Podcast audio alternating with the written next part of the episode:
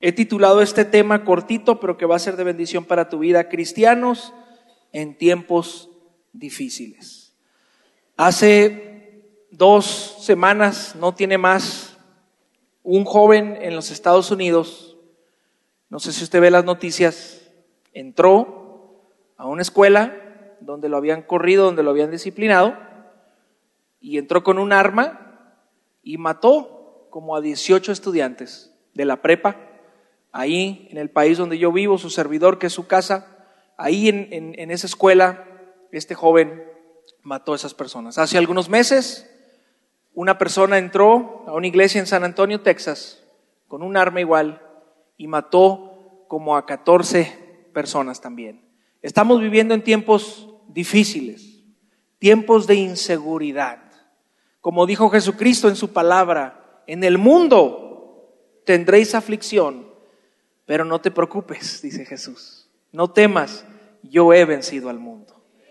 Y es importante que en estos tiempos de dificultad, se lo digo porque en mi iglesia viene la gente a mí, gente que lleva años de cristiano, gente que lleva dos semanas de cristiano, gente que no es cristiana, ha corrido a las iglesias en Estados Unidos. Ha entrado a pedir ayuda, ha entrado a decir, oren por nosotros porque vivimos en una inseguridad que no sabemos si el día de mañana lo tenemos asegurado. Y nuestra respuesta a esto ha sido este mensaje que traemos en esta noche. Cristianos en tiempos difíciles. No solamente en Estados Unidos, no solamente en México, hermoso país de México, donde su servidor tuvo el enorme privilegio de nacer así como usted, pero en otras partes del mundo es tiempo que la iglesia sea iglesia y el cristiano sea cristiano. Dije que es tiempo que la iglesia sea la iglesia y el cristiano sea el cristiano para este mundo. Debe de haber una diferencia entre el cristiano, el que cree en Cristo y el que no cree en Cristo. Se debe de ver la diferencia y vivimos en tiempos donde mucha gente allá afuera no está viendo la diferencia.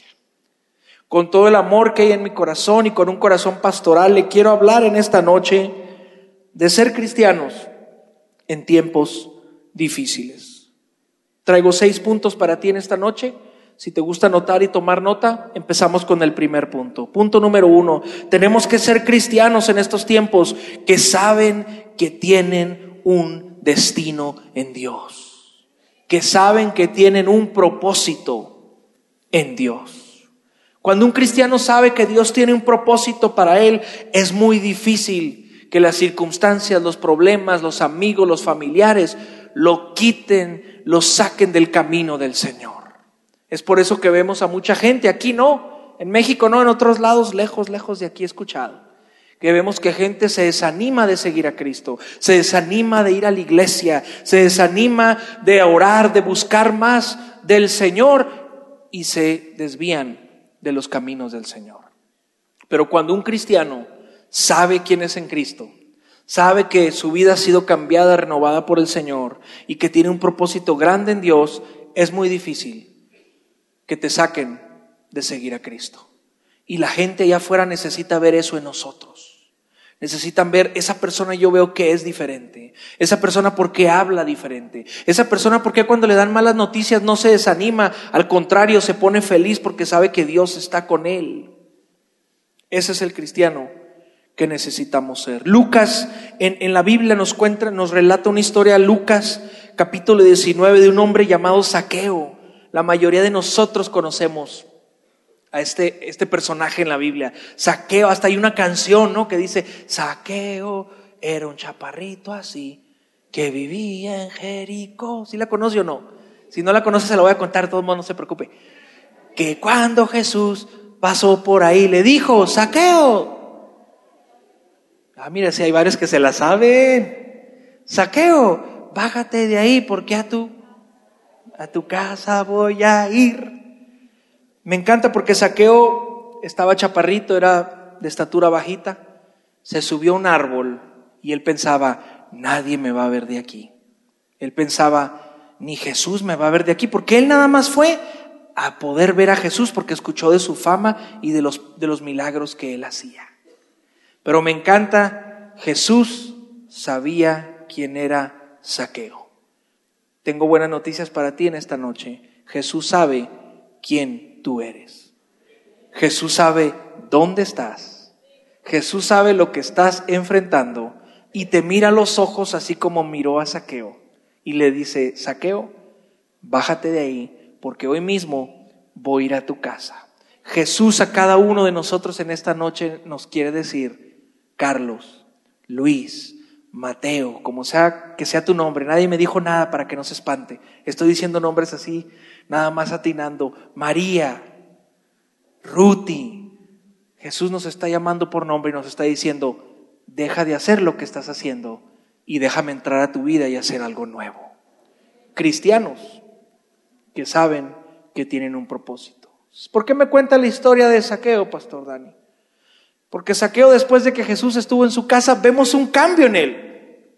Cuando un cristiano sabe que tiene un propósito en Dios, como fue el caso de Saqueo, vemos un cambio en algún área de su vida. Y Saqueo dijo, porque Saqueo fue honesto y dijo, Señor, yo he sido un, yo he sido malo, yo he sido ratero, y se me hace que con esto que me has cambiado, no se me hace, dijo, hoy le voy a devolver mucho más lo que le robé a la gente en este día. Y dice la palabra de Dios que se dijo, en este hogar ha llegado la salvación hoy. Porque cuando somos cristianos con un propósito, nuestra vida cambia. Tiene que haber un cambio en nosotros. Cristianos que sabemos que tenemos un propósito en Dios. Al principio nuestra hermana que nos dirigía en la oración leyó Jeremías 29, 11 y, versículos más adelante, que fue una confirmación cuando yo le escuché hablar de lo que estamos hablando en esta noche. ¿Qué dice Jeremías 29, 11? Es muy conocido. ¿Qué dice? Mas yo sé los planes que tengo acerca de vosotros planes de bien y no de mal para darlos el qué, el fin que ustedes esperan. Entonces Dios ya tiene un plan para nosotros, es nuestra responsabilidad meternos al plan y decir, Señor, le entro y voy hacia adelante contigo. ¿Cuántos dicen amén? Me encanta Salmos 37, 23. Vamos a leerlo, Salmo 37, 23.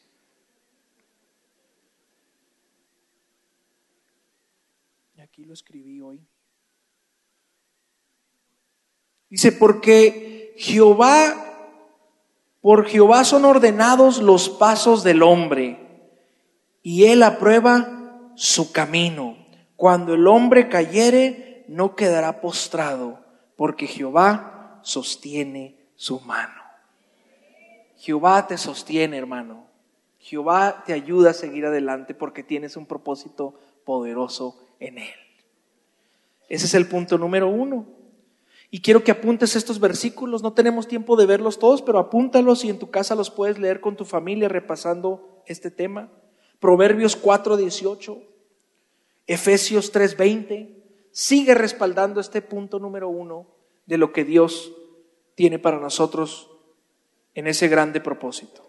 Proverbios 4:18, Efesios 3:20. Punto número dos en esta noche. Cristianos en tiempos difíciles. Punto número dos tenemos que ser cristianos que les importe la gente. Un cristiano que no le importa a su vecino, lo más probable es que no sea cristiano y sea cristino. Ah, no, Pero no es cristiano. Y la palabra de Dios nos lo confirma en Juan 13, 35.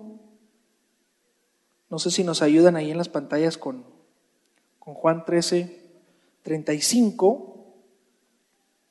Y dice, en esto conocerán todos que sois mis discípulos, en que vengan a la iglesia todos los días,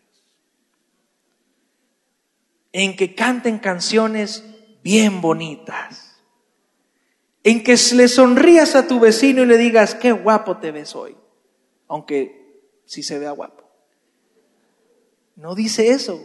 Dice, en esto conoceréis que son mis discípulos. ¿En qué? Si tuvieres amor unos por los otros.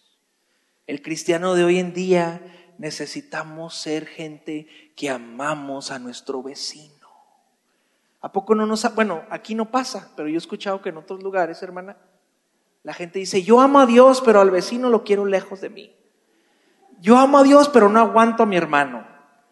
No funciona así Porque el que ama a Dios, ama a su prójimo.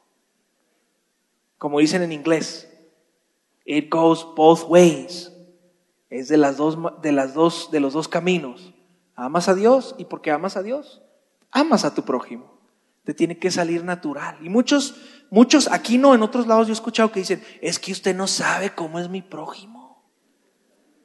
Es que usted no sabe cómo es la onda aquí en México, Pastor Dani. Tenemos que amar a nuestro prójimo. ¿Qué es amar a nuestro prójimo? Si le vemos en necesidad, ayudamos a proveer esa necesidad. Si le vemos en, situación difícil, ¿sabes qué? Déjame orar por ti. Si vemos que al final de la congregación, un ejemplo muy sencillo, se necesita ayuda para algo, nos quedamos unos cuantos minutos y ayudamos a suplir en esa necesidad y nos vamos a la casa. Porque el que ama a Dios, ama a su prójimo. Amén. Continuamos con este punto número dos. Yo recuerdo que eh, la semana pasada me llevaron a un restaurante hermoso aquí en la Ciudad de México, unos, unos pastores de, la ciudad, eh, bueno, mejor no digo, pero me llevaron, me llevaron a, este restaurante hermoso eh, que se llama Tox. ¿Usted ha ido a Tox? Sí, mire, en Estados Unidos no tenemos Tox. Está bien rico Tox. No sé con quién tengo que hablar para que abran uno allá. Pero siempre que voy ahí salgo bendecido y edificado y con unas cuantas más libras no le diga a mi esposa. Este, y me llevaron a ese restaurante y notamos que la mesera que nos estaba atendiendo como que estaba cojeando de su pie. Y me atreví a hacer la pregunta, necesitamos ser cristianos atrevidos, porque el reino de los cielos es de los valientes y solamente los valientes lo arrebatan. Y me animé a ser atrevido para las cosas de Dios porque hay algunos que son atrevidos para otras cosas. Aquí no, he escuchado que en otros lados. Pero si Dios le está hablando, Dios lo bendiga. Y recuerdo que la vi así como que su pie le dolía y pues le pregunté, dije, disculpa, este, ¿hay algo que podamos hacer por ti? Porque veo que como que caminas con dolor quería ver si te pudiéramos ayudar. Las, la señorita se quedó sorprendida, se asustó ¿Sabe por qué? Porque el mundo no está acostumbrado a que alguien se preocupe por ellos. Es ahí donde entramos usted y yo, cristianos en tiempos difíciles, preocupándonos por la gente que está allá afuera. Y ellos verán que Jesús es real en nosotros. Y le pregunté, ¿qué pasó con su pie? Me dice, es que hace, hace, hace dos semanas, dice, me pisé mal y se me, se me falció el tobillo y ando bien a lo dolida, pero pues tengo que trabajar y aquí, aquí estoy este, aquí estoy, me dice. Y entonces cuando ella me dijo, sí, me duele el pie, estoy mal, ahí yo vi una puerta abierta para poder compartirle del amor de Cristo. Y ya después que regresó la segunda vez, le dije, mira, nosotros amamos a Dios, creemos que Dios es real, ¿nos dejarías orar por tu pie? Orar es pedirle a Dios, platicar con Él, que Él sane tu pie, nos encantaría. Y se quedó más sorprendida se, me quedó mirando como que, ¿quién eres tú? ¿Y quién es esta gente que viene contigo? Gente hermosa, unos pastores. Es más, le voy a decir dónde está la ciudad, en la ciudad de Puebla, para que no se quede con las ganas. Vi que varios se quedaron así con las ganas, como, ¿dónde? Pues, ¿dónde estaba el pastor? ¿Dónde estaba? Hermosa ciudad de Puebla, ahí estaba, con unos hermosos pastores también, bonito ministerio. Oramos por la mesera. Ahí estaba la pastora, una, de las líderes, y, y, pusimos manos sobre su pie, oramos, la bendecimos y al final de orar por ella, le dijimos, ¿te gustaría aceptar a Cristo Jesús en tu corazón? ¿Qué crees que nos dijo la mesera? Claro que nos dijo que sí, porque fue una necesidad que ella tenía, fue suplida y cuando la gente ve que le amamos, nos preocupamos por ellos, aceptan a Cristo Jesús en su corazón. No se queda ahí. La invitamos a la iglesia el domingo. Y se quedó súper impactada e interesada y dijo, claro, me dijo, claro que voy a ir a la iglesia. ¿Y, a qué hora es tu servicio? Le dije, bueno, tenemos varios servicios. Tú puedes ir al que tú gustes, obviamente te, ajustas en tu agenda de trabajo, ¿no? De tu semana. Ya elegimos el segundo servicio, es este horario, a ese puedo ir. Todo porque un cristiano decidió amar al prójimo. El prójimo no es solamente la persona que es tu hermano en Cristo, también es el que no conoce a Cristo. Y Dios nos quiere usar, Iglesia Mundo de Fe México, para compartir su amor a los que están perdidos. ¿Cuántos dicen amén? Preocúpate por el prójimo. Punto número tres. ¿Cuántos están listos para el punto número tres? Ya vamos en la mitad. Voltea con tu vecino y dile, ya vamos en medio. Este pastor es rápido. Punto número tres dice, cristianos que seguimos creyendo. ¿Creyendo qué, Pastor Dani? Creyendo que Dios aún va a hacer cosas grandes contigo, que Dios aún va a hacer cosas grandes con tu iglesia, con tu familia, con tus amigos, que Dios sigue sanando, Dios sigue restaurando, Dios sigue liberando y Dios sigue haciendo milagros. Seguimos creyendo.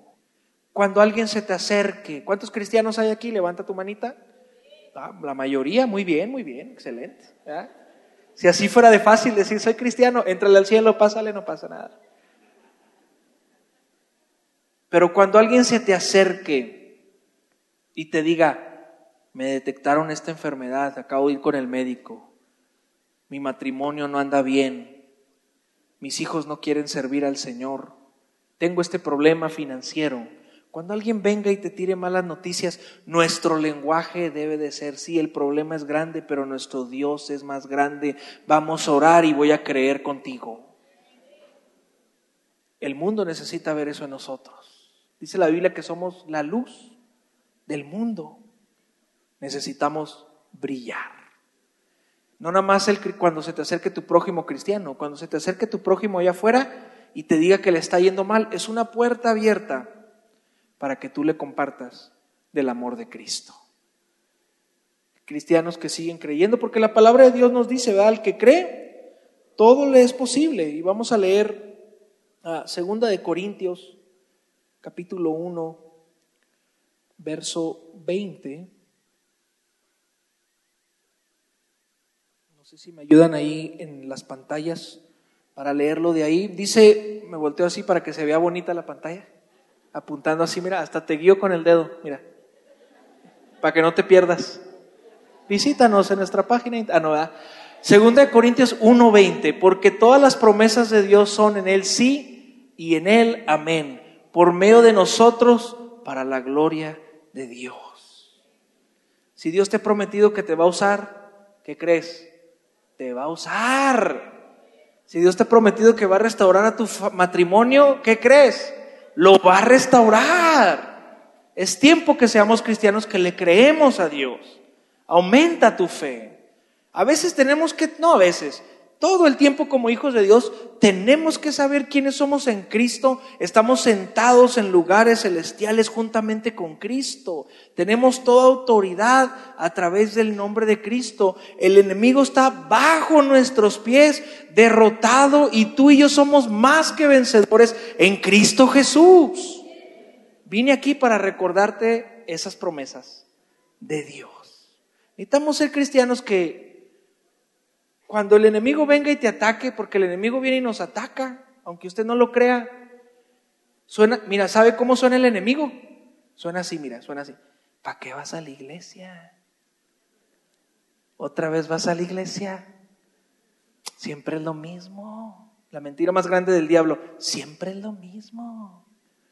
Es más, los hermanos ni te quieren y no te han dicho, porque es bien gacho el enemigo.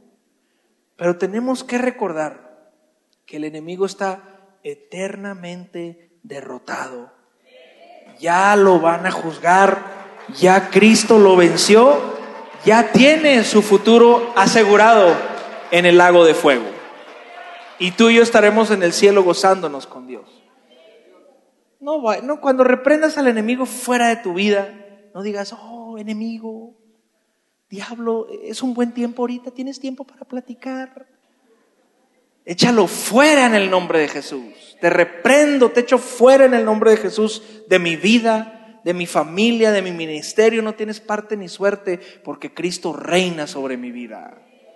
Empieza a hablar así con autoridad de Dios. Empieza a hablar palabras de fe y vas a ver cómo tu, tu circunstancia cambia. No, hermano, es que me ha ido mal. Tengo problemas. Tengo una noticia para ti.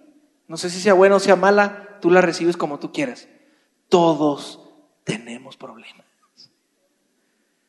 Pero tenemos a un Cristo que nos ayuda a vencerlos y a seguir adelante. Amén.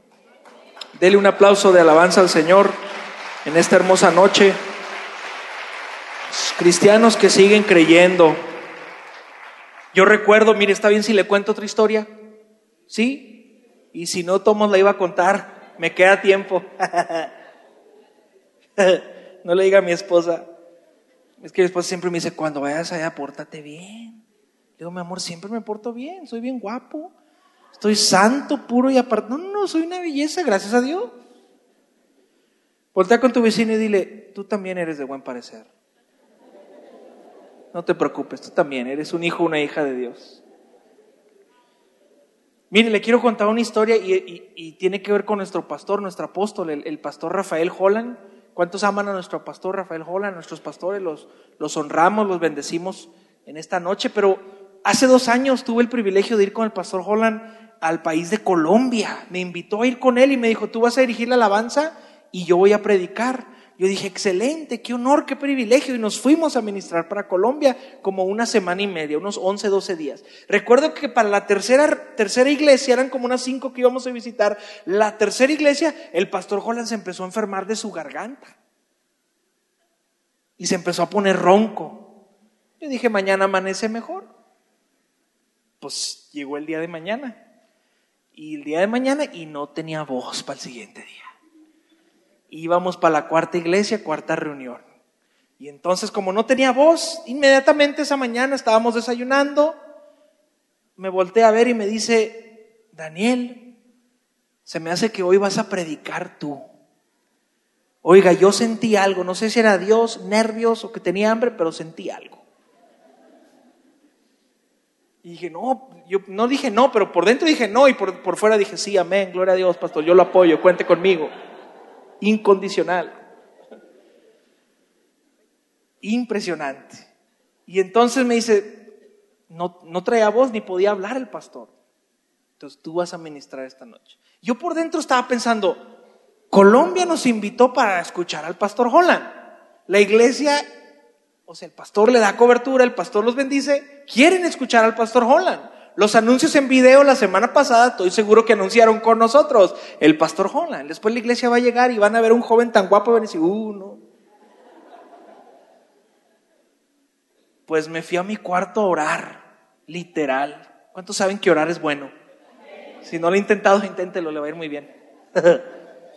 y recuerdo que me fui a mi cuarto a orar, le dije, Señor, ayúdame, porque esto está, no es, esto es algo nuevo para mí. Ayúdame, dame gracia a favor delante de la gente. Y entonces se me ocurrió tener fe. Y dije, mejor voy a orar para que el pastor Holland Dios lo sane mañana. Y llegó el día del servicio. ¿Y qué crees? Seguía sin voz. ah, entonces Dios no sana. Déjeme continuar con mi historia, hombre. No sea negativo. Claro que Dios sana. Pero nada más estaba ronco el pastor, sencillo. Pues llegó el servicio y a la hora del servicio estoy predicando. El pastor Jolan Pase dice, hoy no puedo, usted me escucha, no puedo hablar, dice, pero traigo a un pastor de nuestra red, él le va a compartir. Y mira, ya llegó el pianista para ponerme la atmósfera para la historia. ¿Es eso o me está diciendo ya tienes que acabar? Así lo hacemos en mi iglesia, no te preocupes. y mi esposa es la que toca el piano, entonces, eh, pásale ya para que el pastor se dé la idea. No se ríen, hermano, estamos en la iglesia y usted riéndose. Más respeto.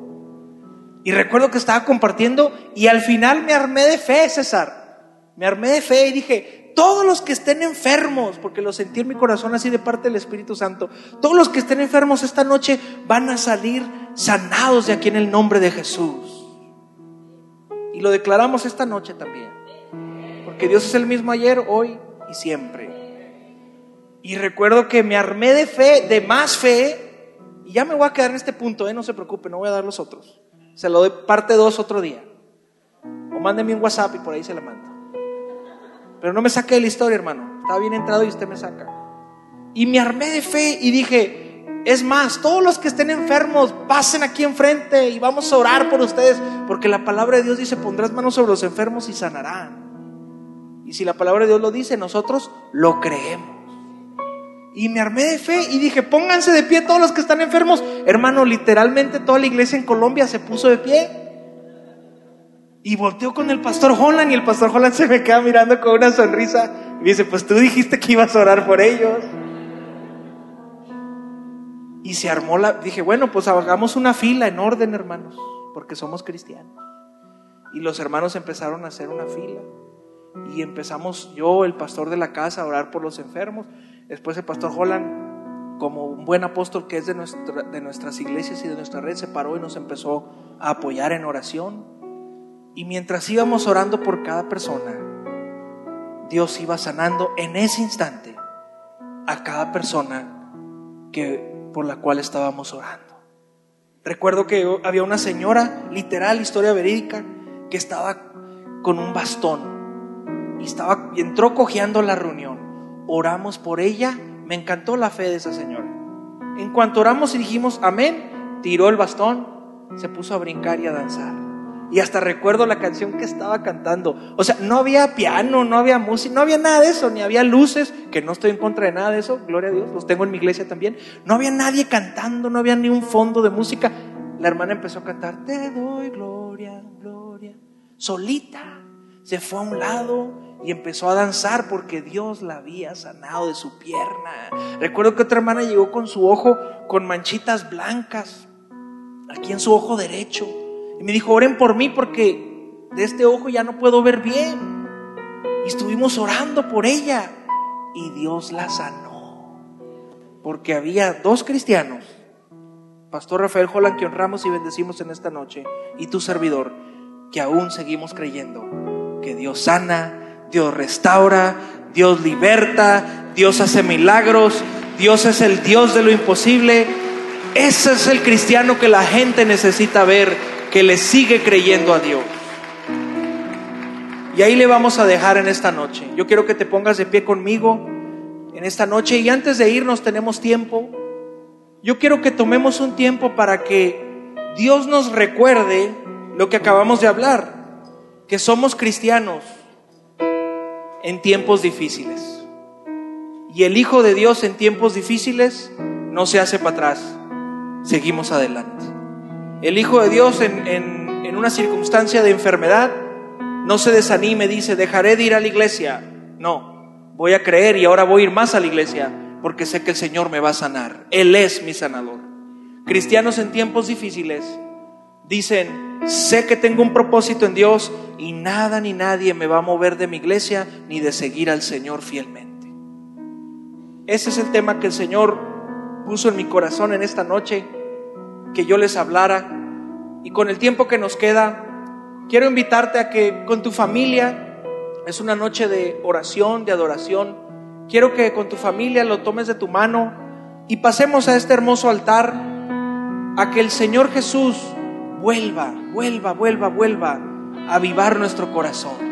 Que nos vuelva a recordar, hey, eres hijo, eres hija de Dios. Empecemos a brillar la luz de Cristo a este mundo que tanto lo necesita. Cuando yo cuente tres, con mucho amor, con mucho respeto, te pido que agarres a tu familia y pases aquí enfrente y vamos a buscar un ratito la presencia del Señor. Uno, dos, tres. Te invito a que pases aquí enfrente y mientras adoramos a Cristo Jesús juntos, ven y busca la presencia de Dios. Ven y recuerda, al que cree, todo le es posible.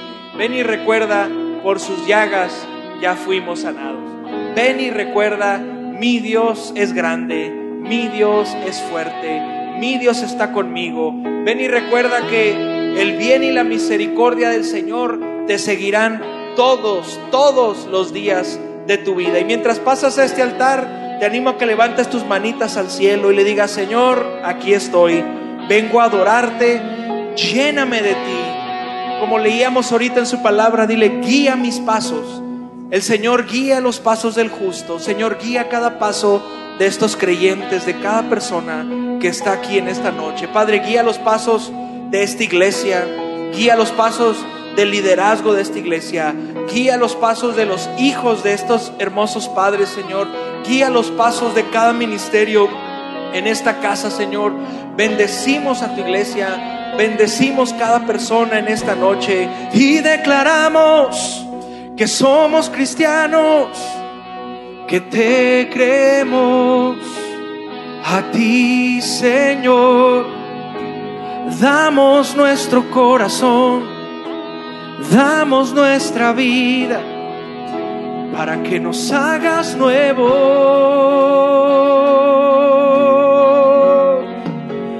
Vengo a adorarte,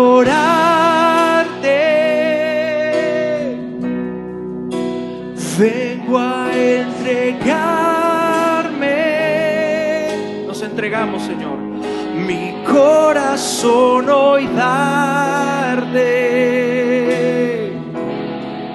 mi amado Jesús.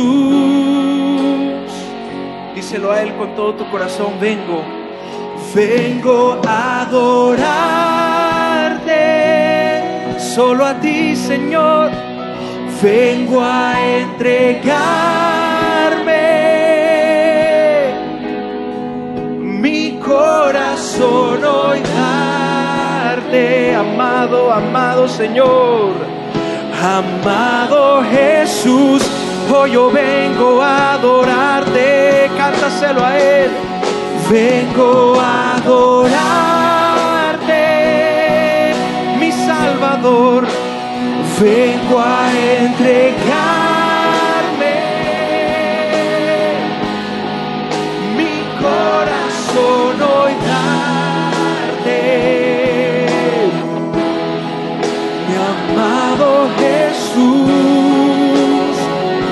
sus manos y en sus propias palabras, dígale al Señor, Señor, seré un hijo, una hija que creeré en ti, Señor. Seré un hijo que sigo creyendo en tus promesas, que tus promesas en ti son amén y sí en ti, Señor. Que tus promesas siguen siendo vigentes en este día, Señor. Seré un cristiano que brille en la luz de Jesús en toda la Ciudad de México, en toda la República de México. Seré un cristiano como lo aprendíamos esta noche, que no importa la situación de otra persona, yo le hablaré del amor de Cristo. Yo le compartiré a la gente de que tú sigues salvando, sigues sanando y sigues siendo un Dios poderoso. Porque tú nos has dado todo, nos has dado autoridad, nos has dado victoria en ti. Vengo a adorarte.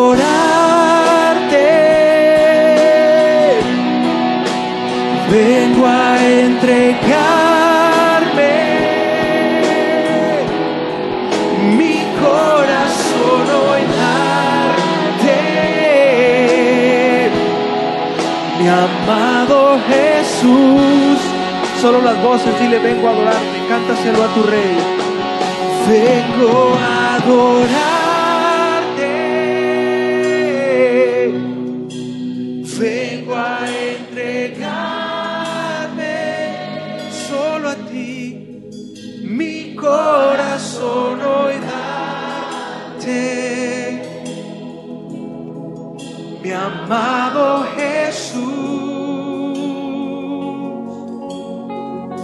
Escucha lo que el Señor te dice en esta noche. Yo estoy contigo, amada iglesia. Yo estoy contigo, nunca te dejaré. Yo soy tu Dios, que te mando que te esfuerces y seas valiente, porque yo estoy contigo, tú no estás solo. Yo estoy contigo. Hoy te restauro y hago cosa nueva en ti gracias Dios. Tu familia servirá Señor. Solo tienes que creer. Tu familia, tu descendencia servirá al Señor. Solo tienes que creer. Solo tienes que creer en lo que te dice Dios.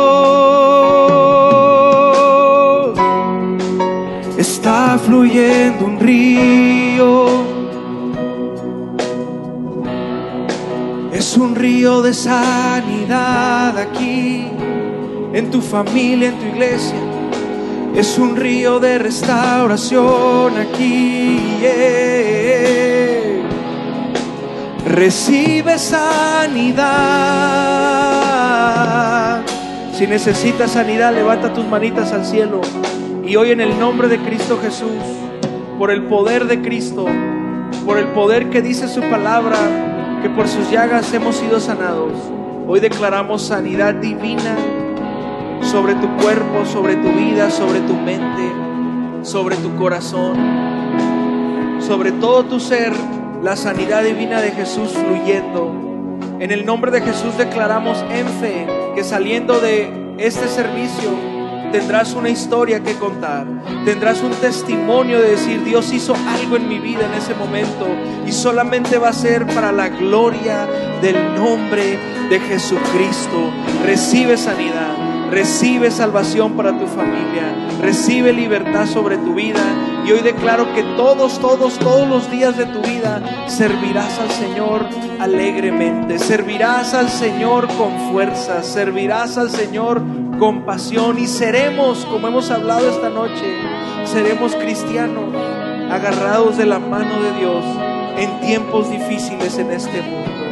Si tú lo crees, antes de terminar, dale un aplauso de adoración a Jesús en esta noche. Dile, Señor, te aplaudo en alabanza, te aplaudo en adoración por lo que has hecho en mi vida, en mi iglesia y lo que harás a través de mi vida después de esta noche, Señor. A ti sea toda la gloria, toda la alabanza, Jesucristo. Dáselo fuerte porque Él es digno. Amén. Cántale una vez más al Señor, vengo a adorarte. Vengo a adorarte. Vengo a entregar.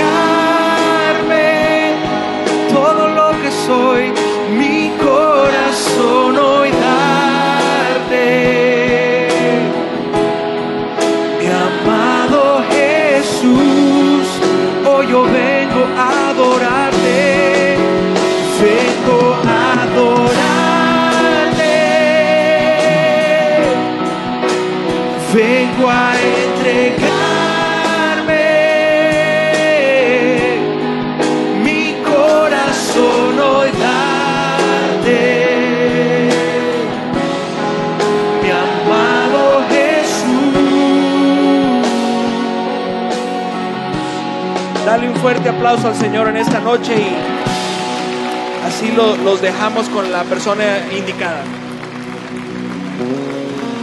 Les amamos y que el Señor les bendiga.